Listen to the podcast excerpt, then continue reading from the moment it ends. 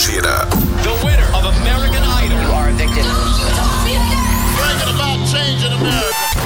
Observatório. Observatório. Economia, política, esporte, saúde, educação, cultura, tecnologia, ciência.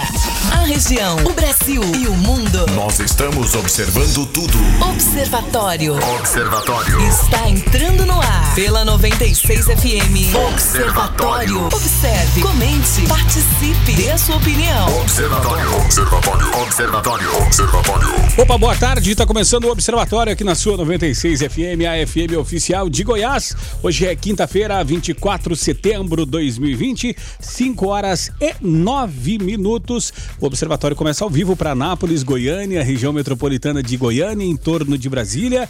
São mais de 85 cidades, né, que alcançam esse sinal da 96 e começando também para o Brasil e pro mundo através do aplicativo da 96, através das plataformas digitais.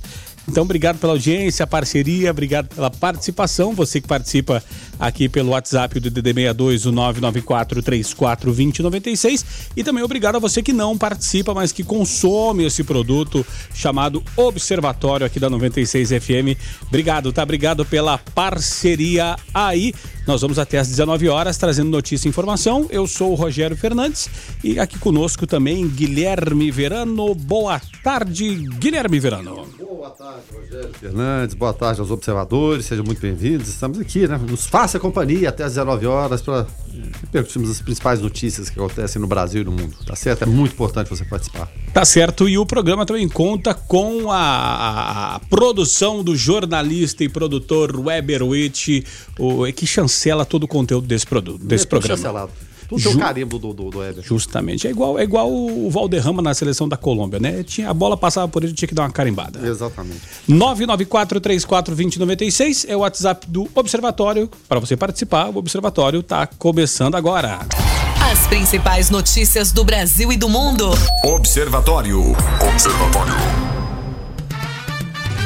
E ontem no Observatório nós falávamos a respeito que a, a AGU eh, tinha promovido de uma vez só um monte de procuradores para receber, para passar por um, um nível mais alto né, eh, da categoria. E hoje a AGU suspende a promoção em massa que levou 606 procuradores ao topo da carreira. A decisão é, é, foi tomada, a decisão é do Procurador-Geral Federal Leonardo Lima Fernandes. Segundo ele, a suspensão se baseia no poder geral de cautela da administração e por razões de convivência, conveniência e oportunidade. Né? No documento que embasou a decisão, o coordenador-geral de pessoal, Watson eh, Monteiro Oliveira, afirma que todos os atos para a promoção dos servidores revestiram-se de legalidade praticados nos estritos termos da lei. Mas que bom, né, Guilherme Verano, que o, o procurador-geral aqui, eh, federal, Leonardo Lima Fernandes, eh, eh, deu essa decisão. Eh, se é Fernandes, é um cara gente boa, Verano. É, tá certo, o, o Rogério. A gente trouxe essa notícia ontem e quando a gente trazia, a gente já questionava, mas por que que isso está acontecendo, né? Afinal de contas. É, evidentemente não é uma decisão ilegal, ela é legal. Mas ainda mais no momento de pandemia, o que é legal é moral? É cabível nesse momento?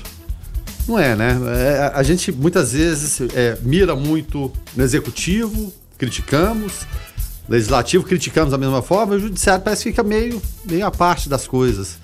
Quando é, as coisas acontecem por lá, também acontecem fatos lamentáveis como esse. Como disse, nada de ilegal. Mesmo porque imagina se eles fariam alguma coisa ilegal, não tem, não tem como. Mas totalmente indesculpável e imoral, né? Eu diria dessa forma aqui.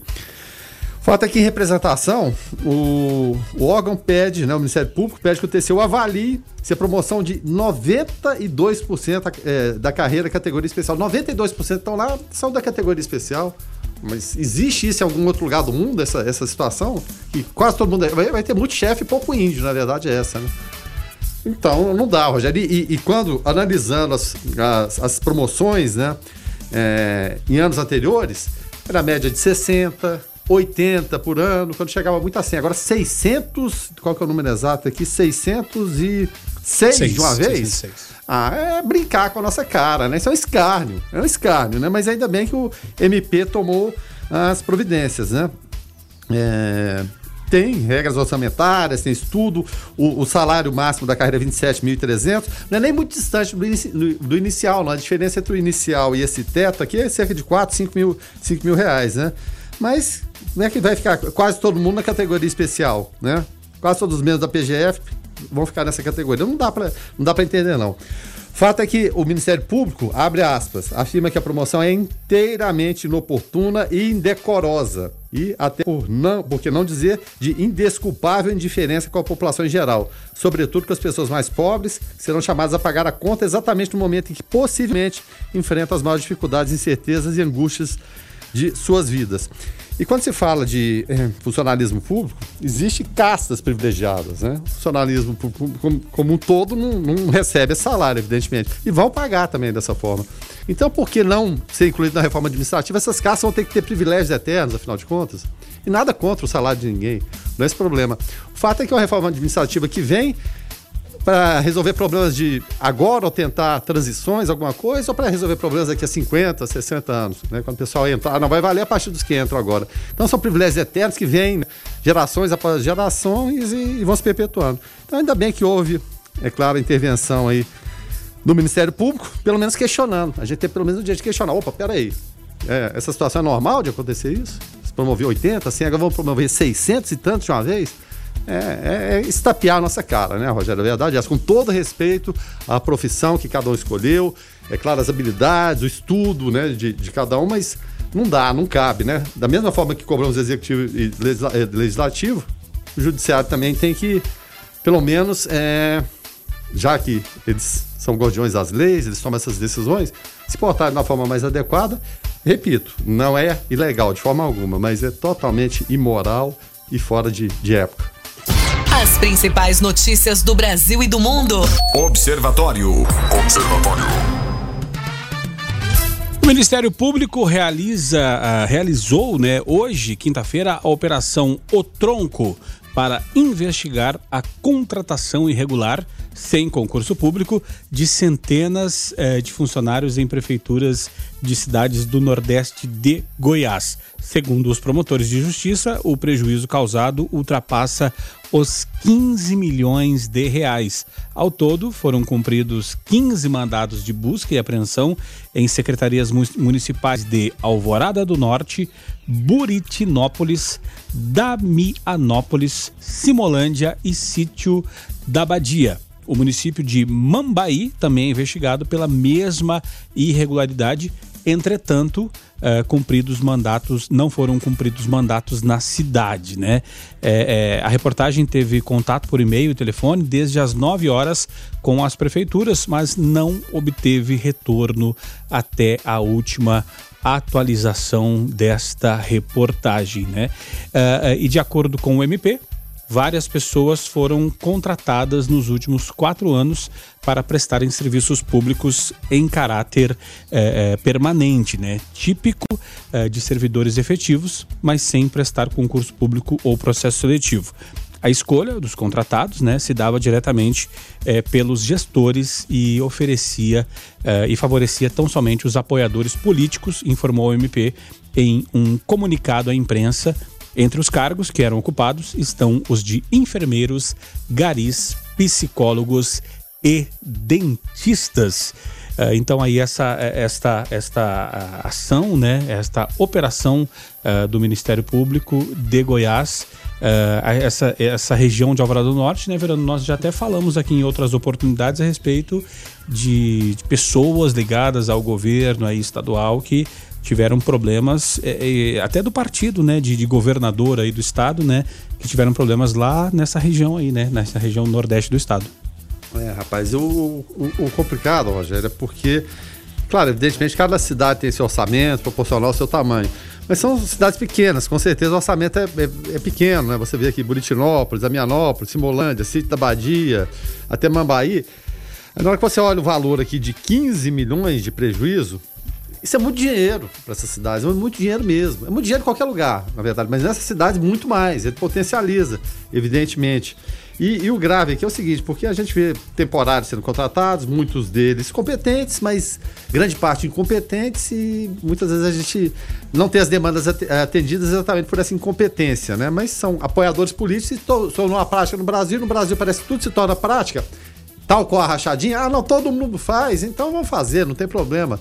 Tá, tá aqui nos, nos limites legais, vamos fazer. Não o caso da rachadinha, mas é, no caso dos temporários. Mas aqui, o, o, o duro é o seguinte: é, essas pessoas foram contratadas nos últimos quatro anos, ou seja, já final de gestão agora, né? É, para prestar serviço é, de caráter permanente. Mas quem presta de caráter permanente é o efetivo. E, e como se deu essa mágica, sendo que eles não prestaram é, concurso público ou processo seletivo? É impressionante, seja. É, é, é, assim, quase que inacreditável, né? Em que ponto a investigação chegou, né? Os investigados, de que forma eles tentavam mascarar isso aqui? Porque, claro, evidentemente tem que tentar, né? É, essas contratações regulares, eles lançavam despesas em áreas diferentes, né? Das de despesa com pessoal, dificultando desse modo o acesso e a fiscalização dos portais de transparência do Estado, né? Que tem que se esmerar, tem que melhorar mais um pouquinho, né? É, é realmente é, é, é assim um abuso, né? Um, um, um, escárnio com a população dessas cidades, né? Seja cidade grande, seja pequena, o Rogério. É, parece que a corrupção está tão é, enraizada no Brasil, mas tomou proporções tão assim epidêmicas que é, parece que não tem volta mais. Você teve tentativas como, como a Lava Jato, a gente viu o desmanche, o desmonte, e ninguém está nem aí. Então vamos institucionalizar a corrupção no Brasil? De mamando, caducando? E vai dessa forma que todo mundo faz e cada um se vira. Não dá, né? Alguma coisa tem que mudar. E aí as pessoas, principalmente, que acreditam firmemente em candidatos e esses candidatos os traem no meio do caminho, gente, pula do barco, né? O, o homem muda de ideia, mas de caráter não dá para mudar, não. 994-34-2096, você pode dar a sua opinião e nos ajudar aqui a fazer o Observatório aqui nas 96 FM. Você está no Observatório da 96 FM. Observatório. 5 horas e 42 minutos, esse é o Observatório aqui na sua 96 FM, a FM oficial de Goiás. E pesquisa Ibope divulgada hoje mostra os seguintes percentuais de avaliação do governo do presidente Jair Bolsonaro, Guilherme Verano, Weber Witt e ouvintes, né? É, consideram ótimo ou bom 40%, regular 29%, ruim uh, ou péssimo, 29%, não sabe, não respondeu 2%. A pesquisa foi encomendada pela Confederação Nacional da Indústria, uh, CNI. De acordo com a entidade, o levantamento foi feito entre os dias 17 e 20 de setembro e ouviu 2 mil pessoas em 127 municípios. Ainda segundo a pesquisa, 46 dizem confiar em Bolsonaro, outros 51% eh, afirmam não confiar. 3% não souberam ou não quiseram responder.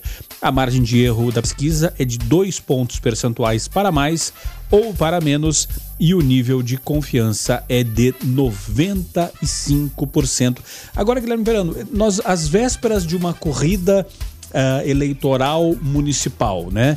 É, dia 27 já começa a campanha, dá o start e o bicho pega. É, é briga de, de foice no escuro. É, será que, que o pessoal está encomendando essas pesquisas aqui para de fato avaliar a popularidade do presidente? Será que tem a ver com, com a, a, é, a corrida eleitoral, o pleito municipal, ou é só para dar aquela calibrada na pontaria e saber se de fato está tudo certo com os institutos de pesquisa? Ah, Rogerão, acho que um pouco de cada coisa, né? É necessário desfazer por conta de saber o efeito do Corona, corona Voucher, sem dúvida nenhuma, e distribuir dinheiro, ele traz popularidade e rende votos, evidentemente. a, explicação maior é essa. Alguém aí está tá convencido, foi pelas ações tomadas de maneira séria, desde o início lá até hoje, que a popularidade aumentou. Não, evidentemente uma coisa pontual aqui, outra lá, reforma da Previdência que seja, mas não chegaria se não fosse Corona Voucher. E, ironicamente, Rogério, se você for comparar aqui, é, em dezembro de 2019 era 29. É, para a gente pegar o período mais curto, porque se for pegar lá no início do governo, é claro, né, todos os, os, inícios você tem aquela popularidade é, razoável, tem aquele período de tolerância, qualquer um que chega ao poder é, é, é normal. Então, para pegar é, um pouco antes do, do, do, início aí da, da pandemia, em dezembro era de 29, saltou para 40, é um número espantoso, realmente subiu muito, evidentemente não, não há como negar.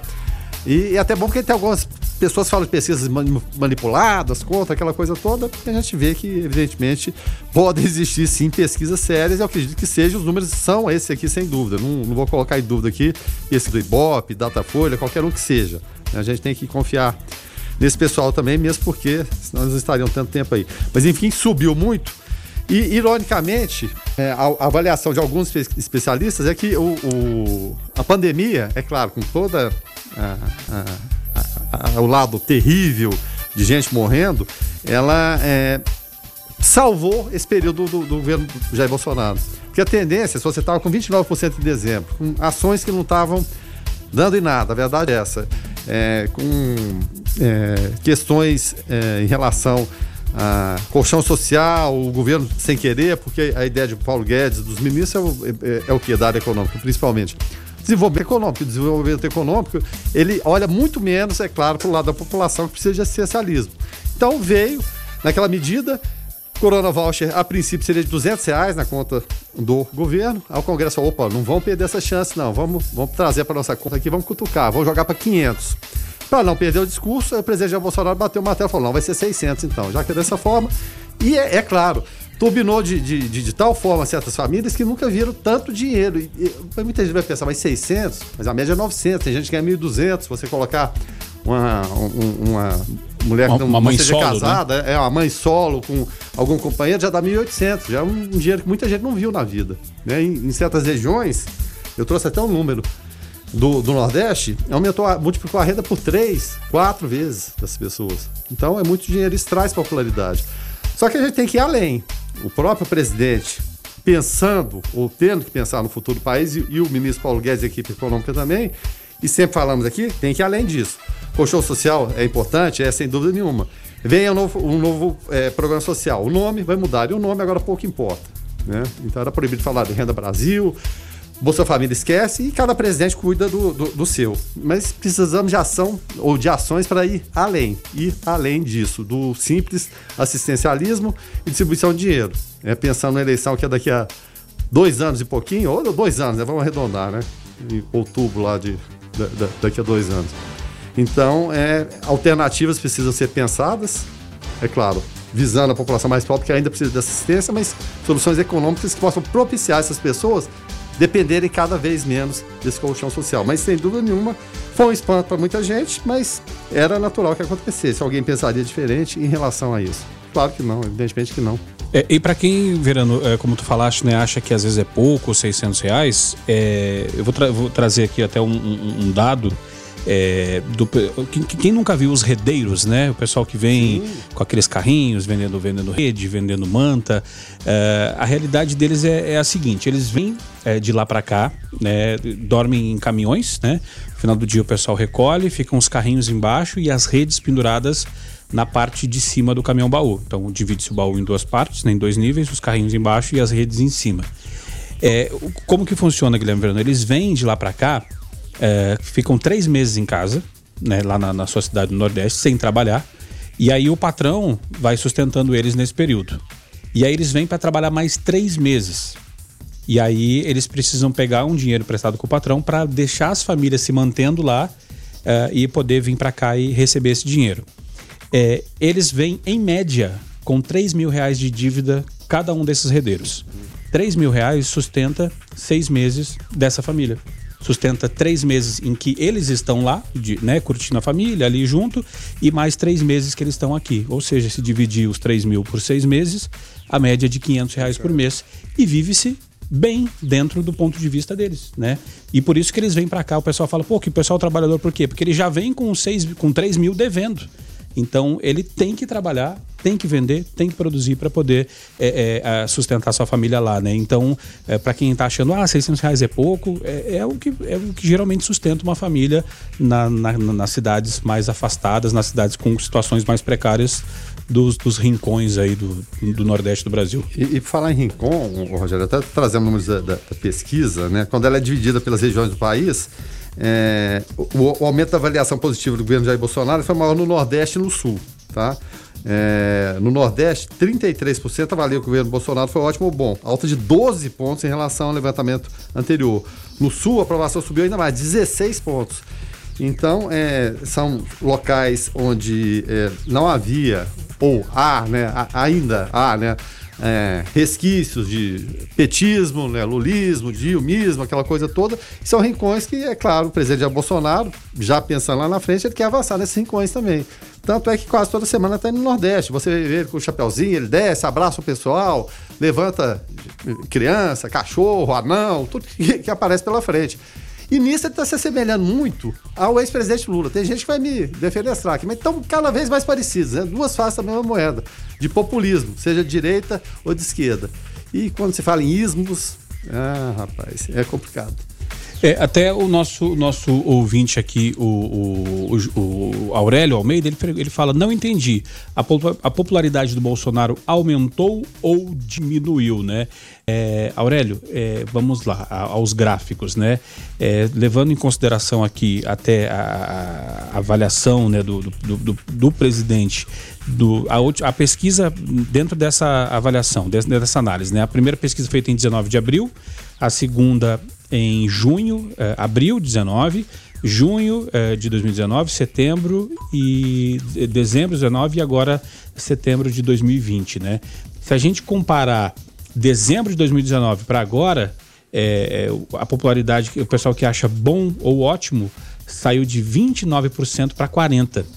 E o pessoal que achava ruim ou péssimo caiu de 38 para 29, ou seja, praticamente inverteu, né? É, fez um X nesse gráfico. Não, tá fazendo um V quase é, praticamente. É, né? Ela então... vinha em queda, né? Se a gente pegar lá do, do início do Sim, governo. sim, lá do início, justamente. É, exatamente, passando aí, como o Rogério falou, pelos meses de junho e setembro do ano passado, até chegar em dezembro de 2019, vinha em queda o ótimo ou bom, o ruim ou péssimo vinha aumentando, aí chegou agora, comparando dezembro de 2019 com setembro de 2020 o ruim ou péssimo despencou, né? E a queda foi abrupta aqui, 9 pontos, caiu de 38 para 29.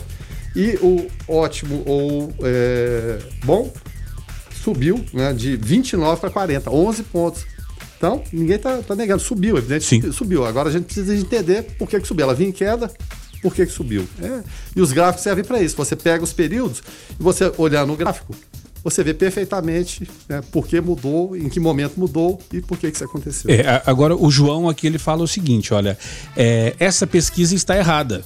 O correto seria ótimo ou bom, 72%, regular 20%, é, 8% mais ou menos. Ele é um grande presidente, parabéns Bolsonaro, é o João. João, é, a avaliação feita, é, ela é feita em vários, vários, né, várias cidades do país, até para ser mais preciso, foram 127 cidades, 127 municípios, né? Ouviu mais de duas mil pessoas. E, e não dá pra gente, às vezes, falar, pô, mas Bolsonaro tem uma, uma uma aceitação, né, uma boa avaliação aqui em Anápolis, 80%, 70%. Só que nós somos uma cidade conservadora de interior no estado de Goiás, né? Não dá para comparar ela, por exemplo, com a cidade do Rio de Janeiro. Até o Rio de Janeiro é reduto do Bolsonaro, com Salvador na Bahia, por exemplo. É uma outra realidade, é, é, é, é um outro, um outro, uma forma de pensar, então cada cidade com a sua particularidade, né, Verano? Quer só pegar um exemplo aqui? Os números da pesquisa que é, é, apontam os 40% de ótimo ou bom pelo Jair Bolsonaro são o índice mais alto obtido, obtido pelo presidente do Brasil desde o final do primeiro mandato de quem? Dela, da Dilma Rousseff. A Dilma, em dezembro de 2014, ou seja, seis anos atrás, estava exatamente com os mesmos 40% de ótimo ou bom. Sua popularidade, é claro, desabaria no ano seguinte até chegar a 9%. Aí tem outros, Michel Temer, que nunca, nunca teve popularidade nenhuma, José Sarney, enfim. É, cada um né, tem a sua opinião né, em relação a isso. Tem gente que acha que tem problema de rachadinha, tem acha que é, o, o, Ministério Público está errado, que não existe nada disso, não existe depósito. O fato é que tem várias explicações, assim como teve problemas na justiça o ex-presidente Lula, agora também. São pontos de interrogação que não são respondidos por qual motivo, né, em relação a depósitos bancários em conta. Eu acho que é porque não tem resposta. E enfim, cada um acredita no que quiser. Né? O ouvinte participa através do 994-34-2096. O Max Lani fala: boa tarde, porque subiu zero corrupção. Cravou aqui o Maxilânio, né? É, e aí... acabou a corrupção no Brasil, tá beleza. Justamente. É, são 5 horas e 54 minutos e falando ainda em presidente Jair Bolsonaro, né, o presidente sancionou sem vetos a lei complementar que altera a cobrança do Imposto sobre Serviços, o ISS, né, pelos municípios brasileiros. Segundo a edição de hoje do Diário Oficial da União, a nova lei prevê uma transição para a partilha do produto de arrecadação do tributo do município, do local, do estabelecimento, uh, prestador, né, para o de domicílio do tomador de serviços. A medida implica diretamente operadoras de cartões de crédito e planos de saúde, né? E quem comenta sobre esse assunto é o advogado tributa, tributarista André Abrão. Vamos ouvir. Boa tarde, meu nome é Paulo, estou ouvindo a Rádio São Francisco. É, com relação a esses ajuda emergencial. É...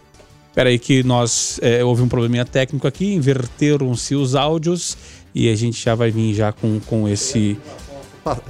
Esse aí é, é em relação ao assunto passado, né? Da, da, da ajuda, do auxílio emergencial, né? Just, justamente, justamente, né? É, mas já já a gente vem aqui com o, o, o áudio aqui com a, a, opinião, né? Quem comenta sobre o assunto é o advogado tributarista André Abraão. Vamos só ver agora se, se vai dar certo aqui. Afinal de contas, o programa ao vivo é isso mesmo, né, Guilherme Verano? Afinal de contas, né? É, lá o Fausto Silva falava, né? Quem sabe faz ao vivo. E agora sim, né? Falando é, é sobre é, essa, essa, essa, essa sanção do presidente sem vetos à lei complementar que altera a cobrança do, impor, do imposto ISS. Agora sim, quem comenta sobre o assunto é o advogado tributarista André Abraão. Vamos ouvir. Boa tarde, ouvintes. Aqui quem fala é André Abraão, advogado tributarista. A respeito da sanção presidencial em cima do imposto ISS, a PL 170 de 2020, era uma decisão já muito aguardada por prefeitos, agentes públicos e advogados publicistas uma vez que essa decisão prestigia os municípios com menor coeficiente habitacional. Esses municípios que, via de regra, sobrevivem de FPM, que é um repasse federal, e o repasse estadual de ICMS, agora vão poder contar também com o ISS, que é um imposto é, aplicado sobre a prestação de serviços. E ficou decidido que, com essa, com essa sanção legal, que o imposto será pago no município aonde é prestado o serviço e não no município da matriz da empresa prestadora de serviço, como antes era aplicado. É, embora isso, isso já fosse uma discussão antiga entre os municípios, aqueles onde aconteceu o serviço e o município onde há a matriz, agora com a sanção legal, isso põe fim a essa discussão e prestigia, mais uma vez, aqueles municípios onde foi realmente realizado uh, o serviço. Tá aí então a, a, análise, né, aqui o comentário, né, do Dr. Uh, André Abrão, advogado tributarista. Interessante, né, Guilherme Verano, que, que o que ele fala aqui, né, isso vai privilegiar o pequeno município, porque no pequeno município vinha uma grande prestadora de serviço, o imposto ia lá para a sede dela. Agora o dinheiro vai ficar na cidade e isso é bom para os municípios, né? E, e, tão óbvio que a gente não entende por que, que não acontecia antes. Sim. Né, Rogério? Porque defender só, só do fundo de participação dos municípios realmente é complicado. Que sirva, é claro, evidentemente vai servir para o desenvolvimento de, de, de determinados municípios. Nada mais justo. Que bom. Tá certo. Agora são 5 horas e 58 minutos e meio. É, a gente no próximo bloco, tá? A gente vai trazer aqui é, mais notícias, né? Falar que o Brasil perdeu 8,3% da vegetação natural em 18 anos. Uh, 42% virou pasto e 19% plantação, é o que diz o IBGE, tá? Vamos também falar de estudantes, né, é, com FIES que podem suspender pagamentos até o fim da pandemia, tá? E vamos também falar né, é, de consultoria do Senado que diz que reeleição de Alcolumbre é inconstitucional. Tudo isso na próxima hora aqui do Observatório aqui na 96 FM. Observe, comente, participe. Observatório. Abrindo agora a segunda hora do Observatório, hoje é quinta-feira, 24 de setembro de 2020. 6 horas e 9 minutos. É, nós somos juntos até às 19 horas, tá? Se você chegou agora por aqui, seja muito bem-vindo. Aqui é Rogério Fernandes, Guilherme Verano, Weberwitch. Se você já estava desde a última hora ouvindo, também obrigado, tá? Obrigado pela audiência, obrigado pelo rádio ligado e obrigado pelas mensagens e participações aqui. Nós fechamos a hora falando a respeito, né, de, de uma sanção do presidente da República, Jair Bolsonaro, que sancionou sem vetos a lei complementar que altera a cobrança do imposto sobre serviços, o ISS. O nosso querido ouvinte, o Anselmo, lá da Anápolis City, por aqui participando e dando a sua opinião, ele fala o seguinte: é, quanto ao ISS, a nova lei, em teoria, vai aumentar muito a receita de vários municípios. Como exemplo, as operadoras de cartão recolhem o serviço para a cidade que estão situadas. Exemplo, você faz a compra em Anápolis e eles recolhem para outra cidade. Agora, se você usa seu cartão em Anápolis, o imposto será recolhido para cá. Anselmo da Anápolis City trazendo eh, a, sua, a sua visão aqui sobre o assunto, né? E chancelando aqui o que disse até o, o especialista, né? O advogado André Abraão, que trouxe até o comentário, né? A Maiara, por aqui, trazendo a sua participação, ela fala o seguinte: olha, na democracia, cada povo tem o governo que merece, né? Infelizmente, populismo e educação não coexistem. A Maiara eh, trazendo aqui uma, uma visão crítica sobre a, o atual cenário político e, e, bastante, bastante firme no seu posicionamento, né, Verano? Ô, Rogério, e quando a gente fala, muitas vezes criticamos o presidente Jair Bolsonaro, é, a gente tem que olhar que é uma prática que ela vem desde. Havia expectativa que ela mudasse. Agora, pelo que a gente está vendo, não mudou nada. Se ter aqui caso de rachadinha, perguntas estão no ar e não são explicadas, não bastaria uma simples explicação se explicação houvesse.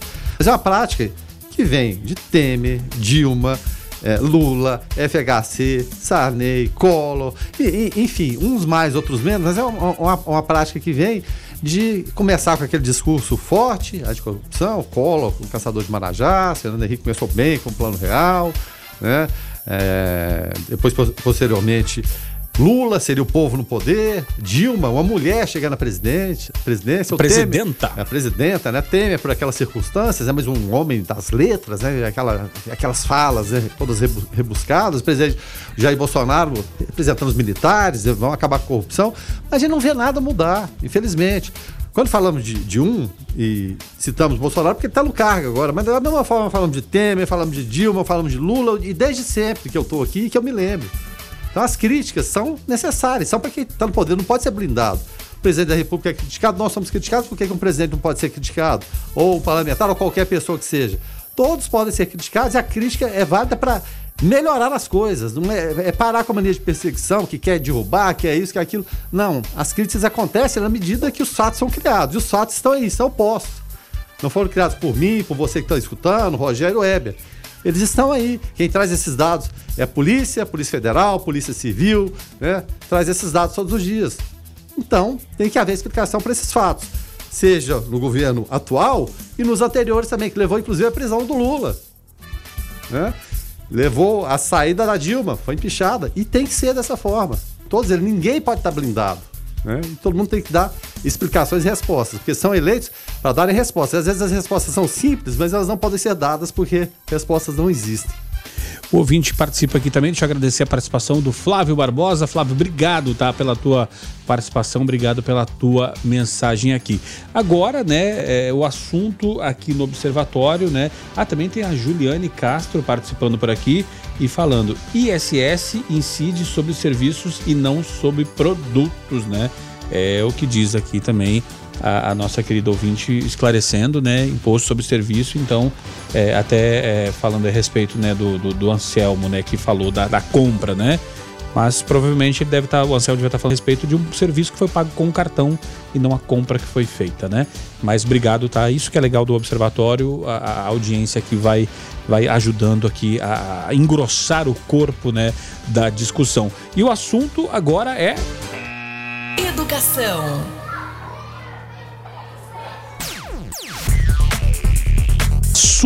O assunto é educação, né? E estudantes que têm contratos uh, do financiamento estudantil FIES por meio do Banco do Brasil ou da Caixa Econômica Federal poderão requerer a suspensão do pagamento enquanto durar a vigência do estado de calamidade pública decretado por causa da pandemia da Covid-19. A medida vale para clientes em situação de inadimplência uh, com seus contratos antes do dia 20 de março, né? É data em que foi aprovado o estado de calamidade pública no país pelo Congresso Nacional. Os estudantes que estão em situação de inadimplência também poderão suspender as parcelas desde que as amortizações devidas até 20 de março sejam de, no máximo, 180 dias. As parcelas em atraso antes da, da pandemia não serão suspensas. Até que enfim, né, Guilherme Verano? Já foi feito com, a, com, com, os contratos de financiamento de casa e agora com o FIES, né? É, é o que tem que ser feito no momento, ainda bem que está sendo feito, né?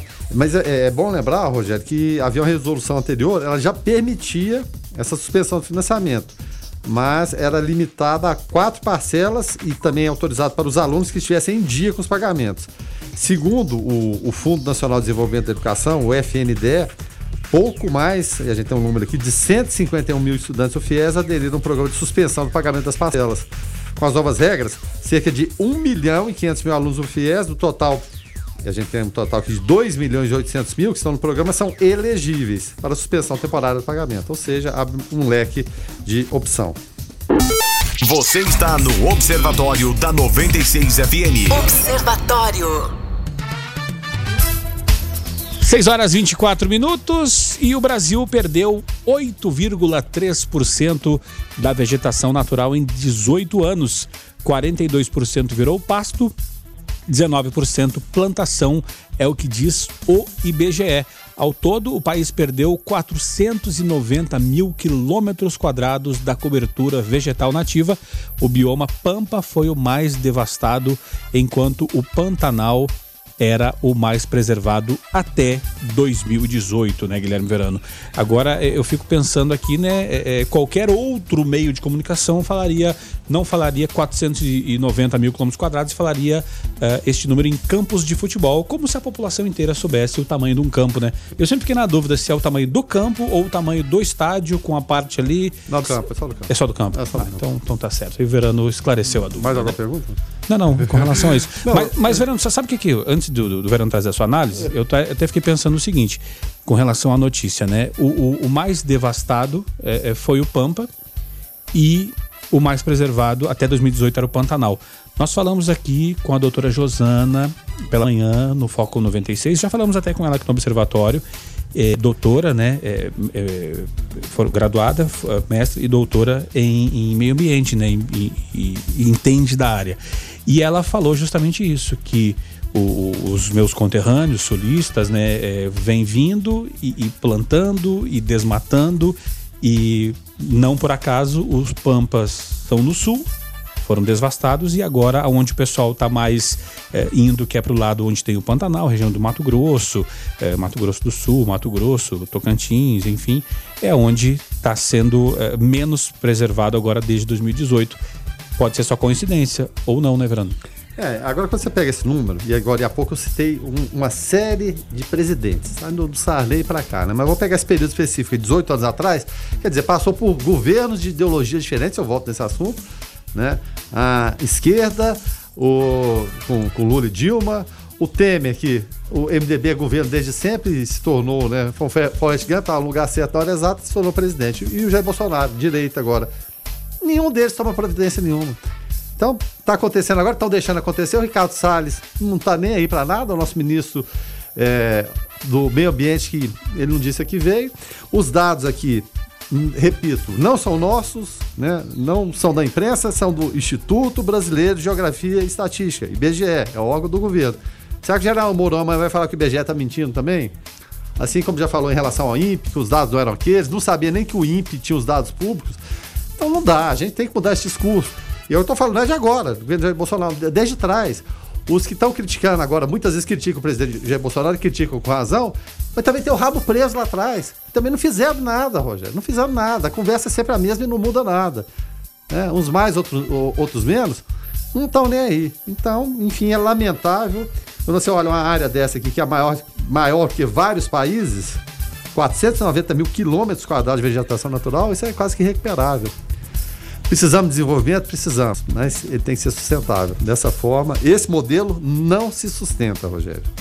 994-34-2096 é o WhatsApp. Você viu várias pessoas participando aqui. Às vezes você começou a ouvir há pouco tempo. Pô, como é que eu faço para mandar mensagem, dar minha opinião aí? Através do WhatsApp. 994-34-2096 pessoal mandando ver. Deixa eu agradecer aqui as participações do Aurélio Almeida, Flávio Barbosa, Saulo, também do Nunes. Obrigado, tá? Obrigado pela audiência. E obrigado também a você aí que não participa, às vezes fica pensando, vou mandar, não vou, desiste. Tem gente que escreve na hora que vai mandar, desiste. Então, obrigado, tá? Obrigado por, por e, consumir. Às vezes, e às vezes escuta a história no meio do caminho e pensa, tá criticando só o meu lado, não é. critica o outro. Aqui não, aqui é a Rádio São Francisco, palco da Chico, da em Francisco também. É todo lado. Se precisar, se precisar, a gente elogia também. Tá certo, participa aí, 994 34 2096. Você está no Observatório da 96 FM. Observatório. 6 horas 33 minutos, esse é o Observatório. O assunto agora é. Esportes. E o presidente do Comitê Olímpico Internacional, o alemão Thomas Bach, expressou otimismo hoje sobre a realização dos Jogos de Tóquio no próximo ano. Animado com a recente retomada de grandes eventos esportivos e o progresso no desenvolvimento de uma vacina contra o coronavírus. Abram-se aspas. Podemos ver que o esporte está voltando lentamente, mas com segurança.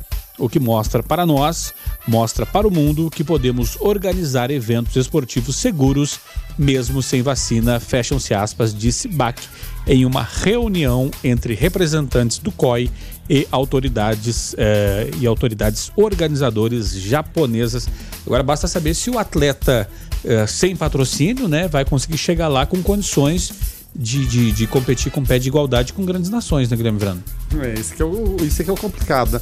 E será que o Thomas Bach está sabendo da situação do Flamengo aqui, das condições de segurança, é. que eram as mais seguras do mundo, foi quem forçou né, a volta a volta do, do, futebol. Agora havia aquela pressão em relação à volta do público, até 30%, mas a CBF já recuou, né? Já viu que não, não adiantou a pressão. Falaram que o limite ia ser 30%, mas poderia ser 1%, 2%, enfim, aquela experimentação. Eu acredito que vão acontecer, de fato, o jogo de Tóquio.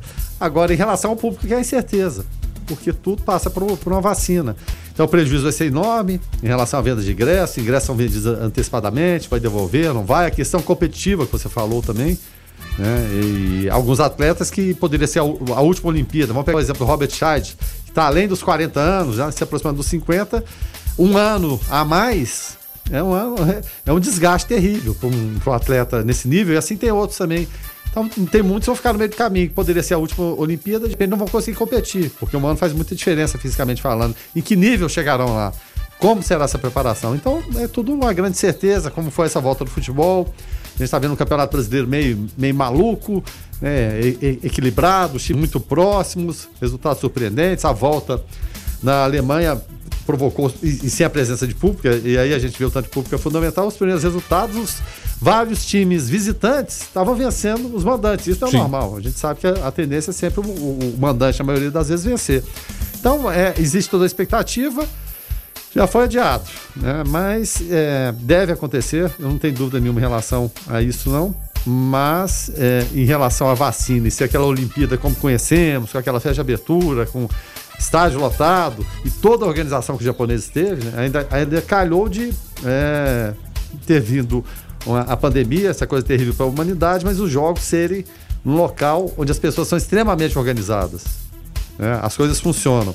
Mesmo assim vai, vai ser complicado. Imagina se fosse, tivesse marcado para o Brasil, se fosse a, a anterior e, se, e fosse no Brasil agora com certeza algumas autoridades vão falar, não, pode fazer aqui, tá tudo tranquilo, não tem problema não, vão fazer em casa cheia, e não é dessa forma. Mas, mesmo que seja tecnicamente no nível inferior, recordes não sejam batidos, a competitividade não seja a mesma, vale pelo simbolismo, né? A resiliência do ser humano e, é claro, né, na, na sua se não na plenitude física, que, que indica a Olimpíada, mas tentando chegar naqueles patamares. Você está no Observatório da 96 FM. Observatório. Mundo. É, Guilherme Verano, o ditado é aquele que fala água mole e pedra dura, tanto bate até que fura, se fosse traduzido para o mandarim chinês, ia se traduzir em já chega. Isso mesmo, tá? A China se indignou hoje na ONU, é, que é a Organização das Nações Unidas, né, com os Estados Unidos, que mais uma vez apontaram como responsável pela disseminação do coronavírus no mundo, né? O presidente Donald Trump vive dizendo, né, falando de vírus chinês, né, enfim, né? E em uma reunião por videoconferência do Conselho de Segurança sobre o futuro da governança global. Já chega, foi o que disse, né, é, é, o Shang Chun, né? É, já criaram problemas suficientes no mundo o embaixador chinês na ONU. Ah, a embaixadora americana, a Kelly Craft, sob o olhar impassível do chefe da ONU, ela ficou ali, né, sem reação, porque vai fazer o quê, né, Verano? O, o Trump fica falando essas coisas e quem fala o que quer, ouve o que não quer. É, exatamente. E olha só que existe aquela tradição milenar da paciência oriental, né? Chinesa, coreana, japonesa, de né, ser paciente ao extremo. Quer dizer, ficaram saco cheio, né? Apurrinhados com mais um palanque eleitoral do Trump. E o Trump tem até certa razão em determinadas coisas que ele fala em relação ao, ao, ao vírus chinês, a demora da China, né? Pela fato do, do, controle total do Estado, Partido Comunista, aquela coisa toda, demoraram para noticiar o fato. A OMS também foi muito lenta. A OMS acho que não estava, e ninguém estava preparado de fato para isso, mas deveria estar, né? Aquela Organização Mundial da Saúde. Então foi um processo que demorou em relação à China e à OMS, mas não tira a responsabilidade de governos que não tomaram providências para combater a Covid. E o governo americano é o maior exemplo. E tanto é que o representante do governo chinês, o Zhang Yu, Zhang, não, Zhang Yun, né? Ele falou. Zhang Yun. É, tem que falar rápido, né, Rogério? É, fala rápido e dá uma disfarçada. tá certo. Ele falou, já chega, né? Sem dúvida nenhuma. E foi além, né? É, se referindo à embaixadora, que é claro, representa ali os Estados Unidos e o, e o presidente Donald Trump, né? Qual a causa dos 7 milhões de casos de infecção e mais de 200 mil mortes nos Estados Unidos? Perguntou o embaixador chinês, acusando, aí né, virou, né, de Washington espalhar o vírus da desinformação, mentir e enganar. O fato é o seguinte, né? Depois do discurso do embaixador chinês, a Kraft deixou a videoconferência e foi substituída, levantou a placa, né? Por um diplomata Toca. de segundo escalão da missão dos Estados Unidos na ONU, que não deixa também de ser um desagravo em relação a outro embaixador. Você colocou, tirou o embaixador oficial e colocou um de segundo escalão, ou seja, deu recado e caiu fora. Então é a batalha que vai acontecer, que é, é uma batalha nesse momento mais política do, do presidente Donald Trump, que ele não tem explicações em relação a, a, a, falta de ações que ele deveria ter tomado né, em relação ao vírus, menosprezando, e a eleição está aí e vai ser cobrado por isso. Então, quando você não tem explicação, você tenta empurrar a culpa nos outros, compartilhar essa culpa. E ele faz isso com maestria. Agora, se vai colar ou não, não saberemos, não sabemos ainda, mesmo porque seu maior rival, Joe Biden, que é do Partido Democrata, ele ganhou hoje o apoio de 200 generais, e entre eles generais, inclusive, com é, simpatia do Partido Republicano. É, não é aqueles, não são aqueles generais de 10 estrelas que ficam atrás da mesa, como diria Renato Russo, né?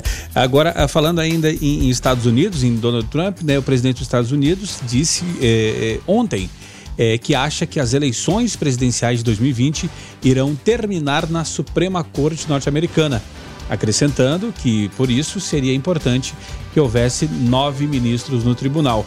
Trump falou em um evento na Casa Branca, disse que o senador republicano, o Lindsey eh, Graham, que o presidente, eh, que o presidente, o Comitê Judiciário eh, do Senado sequer precisaria realizar uma audiência para o nomeado à Suprema Corte e que o processo ocorreria rapidamente, né? É, nem aconteceu a eleição ainda, já está dizendo que vai terminar é, é, é, na, na, na, Suprema Corte. É, é que é judicializar o processo, né? Justamente. Já, já, falou que. Ele só Levar para embate, né? É, só, só pede se houver roubo. Enfim, o fato é que os mesmos republicanos que agora querem, não querem, é o querem, né? Melhor dizendo, que o presidente Donald Trump possa indicar é, um juiz da, da, Suprema Corte.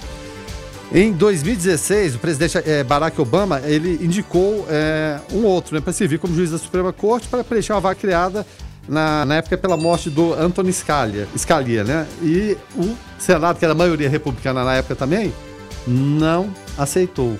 Não aceitou, disse que não poderia. Em ano eleitoral, imagina o presidente nomear alguém ali, né? Ainda mais que era, era o último ano. Aí, aqueles mesmos republicanos que tomaram essa decisão contra o Barack Obama na época, agora não. É, é, é o republicano, então pode. Vamos ver o que, que vai dar essa, essa queda de braço. Observe, comente, participe. Observatório.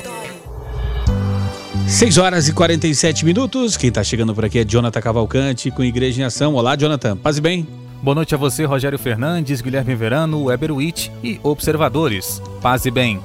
O Papa Francisco nomeou na manhã da última quarta-feira, dia 23 de setembro, o padre Francisco Agamenilton Damascena, atual vigário da paróquia São Sebastião, em Uruaçu, como bispo agora da Diocese de Rubiataba, Mozarlândia, também em Goiás, com a transferência de Dom Adair José Guimarães para a Diocese de Formosa, a Diocese de Rubiataba, Mozarlândia, estava vacante desde 27 de fevereiro de 2019. Até então, a diocese esteve sob os cuidados pastorais e administrativos do Monsenhor Vanildo Fernandes Mota. Inclusive, temos aqui a saudação da CNBB ao padre Francisco Agamenilton Damascena, Brasília, 23 de setembro de 2020. Prezado Monsenhor Francisco Agamenilton Damascena, saúde e paz. A Conferência Nacional dos Bispos do Brasil manifesta alegria com a sua nomeação para bispo da Diocese de Rubiataba, Mozarlândia, em Goiás. Felizes por acolhê-lo como um irmão no episcopado brasileiro. Agradecemos o gesto do Santo Padre, que com mais essa nomeação expressa seu zelo pela Igreja no Brasil, especialmente pelo Centro-Oeste. Neste mês, em que celebramos na Igreja no Brasil o mês da Bíblia, abrimos as portas da CNBB e ao Senhor e exortamos: abre tua mão para o teu irmão. Deuteronômio, capítulo 15, versículo 11. Como resposta de um ministério a serviço da palavra de Deus e de seus preferidos. É também do Santo Padre que mais uma vez aguardamos o apelo para abrirmos os nossos corações e formamos uma fraterna comunhão entre irmãos. Receba as boas-vindas à nossa conferência episcopal, nosso fraterno abraço e os nossos mais sinceros votos de um frutuoso ministério episcopal. Desejamos esteja guardado pelos cuidados de Nossa Senhora da Glória, padroeira da Diocese de Ubiataba, em Mozarlândia. Então, essa é a nota emitida pela CNBB ao padre Francisco Agamenilton Damascena, que foi nomeado pelo Papa Francisco como bispo da Diocese de Rubiataba, Mozarlândia, aqui em Goiás. Jonathan Cavalcante para o Igreja em Ação. Observe, comente, participe. Observatório. 6 horas e 50 minutos. Esse é o Observatório aqui na sua 96 FM, a FM oficial de Goiás. E tá chegando agora por aqui é Carlos Roberto de Souza para falar direto ao assunto. Direto ao assunto. A opinião de Carlos Roberto de Souza no Observatório. Olá, Carlos. Boa noite, Rogério, Guilherme Verano, Weber Witt e a todos os observadores.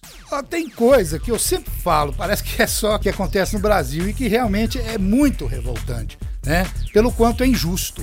E, e, mesmo com a apresentação da proposta de reforma administrativa pelo governo federal, é, é, onde ele pretende proibir progressões automáticas, a Advocacia Geral da União, a AGU, ela promoveu 606 membros. Isso. 606 membros da Procuradoria Geral ao topo da carreira Agora, simplesmente 92% do, dos membros do órgão estão no ponto mais alto da categoria, com salários mensal de R$ 27.303, sendo que a remuneração inicial é de R$ 21.014. E as explicações são simples demais.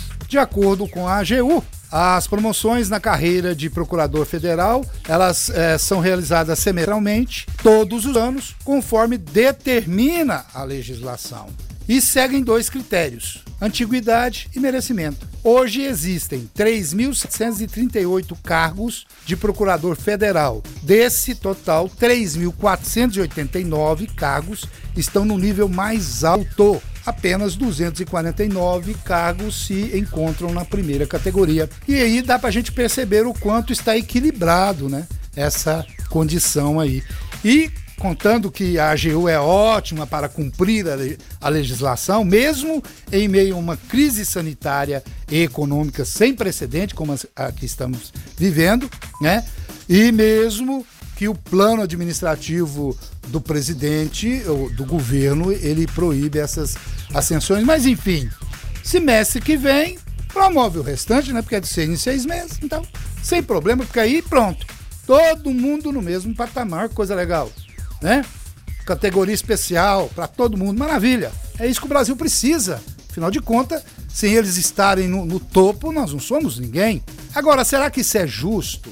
No plano do governo também estão em redução das remunerações. Sim, redução das remunerações de entrada do serviço ou dos novos servidores públicos. Ampliação no número de faixas de salário é, para evolução ao longo da carreira, ou seja, vamos alongar, você vai ter muita dificuldade de ser promovido porque a coisa vai né, demorar a acontecer, porque você é um funcionário comum, e fim da estabilidade na maioria, na maior parte dos cargos. Olha que coisa justa igual, né? Bem diferente da AGU. E olha que o Ministério da Economia achou ruim porque ele foi muito criticado por preservar algumas categorias, né, especiais, entre elas aí a juízes, desembargadores, procuradores e promotores, sob o argumento de que não tem autonomia para propor mudanças de regras para membros de outros poderes, coisa que muitos juristas discordam e contestam. A justificativa afirmada é, pela equipe econômica que a exclusão dessas carreiras não tem base legal. Segundo os juristas, tem sim, mas é uma avaliação política. Então quer dizer que a coisa não é a legalidade, sim, é o efeito político. Mas enfim, é, é, é mais um absurdo, gente. Né? É, é, é mais uma injustiça que passa a, a, a, a, olhos vistos e a gente não pode fazer nada. E depois falam em diminuir a desigualdade social do Brasil. Mas como? Se a cada dia que passa aparece uma faixa dos empoderados e decretam, é, decretam um aumento de salário, promoções, etc e tal. Dá um jeitinho para segurar o umbigo deles, para melhorar a situação deles e o povo, o povo é que se exploda. E sempre se colocam, né, que tudo isso eles estão fazendo dentro da lei. Né? Eles asseguram que estão aí cumprindo a legislação, cumprindo a lei. Mas eu digo e pergunto a toda essa renca de sanguessugas. Pode até ser legal, legal, mas diante desse cenário de futuro incerto e tenebroso para a maioria dos brasileiros, será que é moral? Fica aí essa pergunta. Fiquem todos com Deus, ademã que eu vou em frente de leve. Observe, comente, participe. Observatório. 6 horas e 55 minutos. Partindo já então para o finalzinho do observatório, deixa eu agradecer demais aqui a participação do ouvinte que nos ajudou aqui através do 994-34-2096. Agradecer a, a quem não participou, mas consumiu esse produto. E Guilherme Verano, até amanhã. Até amanhã, obrigado pela, pela participação. Nem todos os áudios tem, tem como ir para o ar, né? É, questão de tempo, é claro, logística, enfim. A gente agradece a participação de todos e respeitamos a opinião de todos. Tá certo? Um abraço. Tá certo. Então, Weber Witt, nosso produtor, jornalista, até amanhã, Weber. Até, Rogério, Fernandes, Guilherme, Verano e ouvintes. Muito obrigado pela companhia de sempre, né? Semana encerrando mais uma vez. É. Passou super rápido. É, hoje é quinta, pré-sexta, né? É. Amanhã já sextou. Então, beleza. A gente vai ficando por aqui. Então, na sequência, tem a Gabi Moraes com o Conectado. Pessoal, fiquem todos com Deus. Paz bem. Observatório. Observatório.